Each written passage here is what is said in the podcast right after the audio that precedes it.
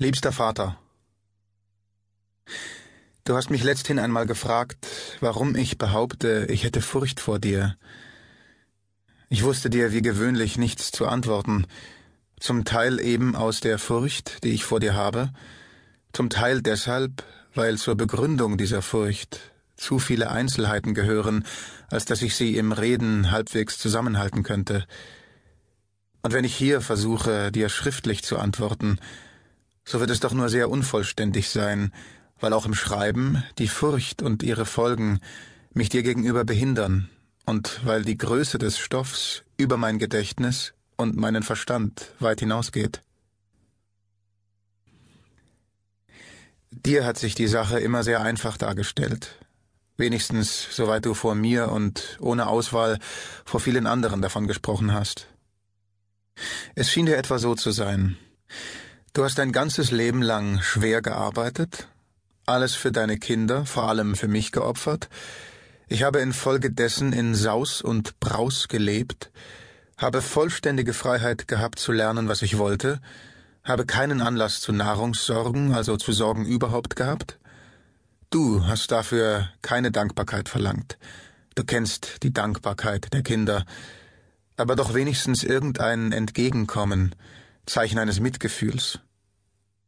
Stattdessen habe ich mich seit jeher vor dir verkrochen, in mein Zimmer, zu Büchern, zu verrückten Freunden, zu überspannten Ideen.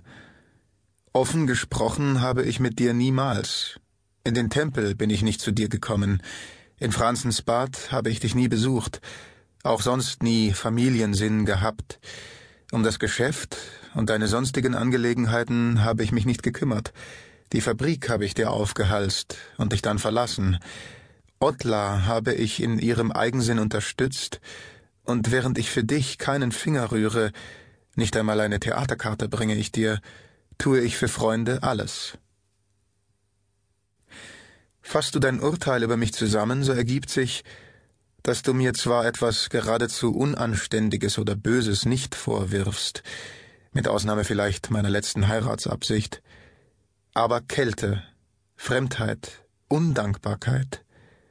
Und zwar wirfst du es mir so vor, als wäre es meine Schuld, als hätte ich etwa mit einer Steuerdrehung das Ganze anders einrichten können, während du nicht die geringste Schuld daran hast. Es wäre denn die, dass du zu gut zu mir gewesen bist. Diese, deine übliche Darstellung, halte ich nur so weit für richtig, dass auch ich glaube, du seist gänzlich schuldlos an unserer Entfremdung.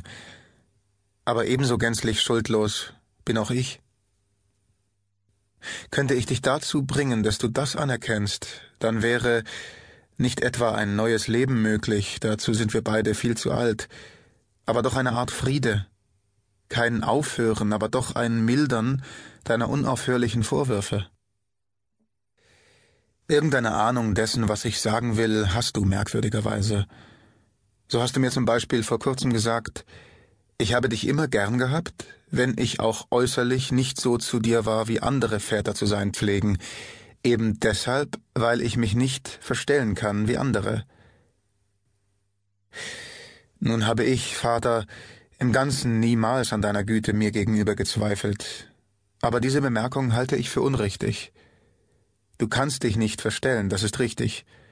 Aber nur aus diesem Grunde behaupten zu wollen, dass die anderen Väter sich verstellen, ist entweder bloße, nicht weiter diskutierbare Rechthaberei, oder aber, und das ist es meiner Meinung nach wirklich, der verhüllte Ausdruck dafür, dass zwischen uns etwas nicht in Ordnung ist und dass du es mitverursacht hast, aber ohne Schuld. Meinst du das wirklich, dann sind wir einig.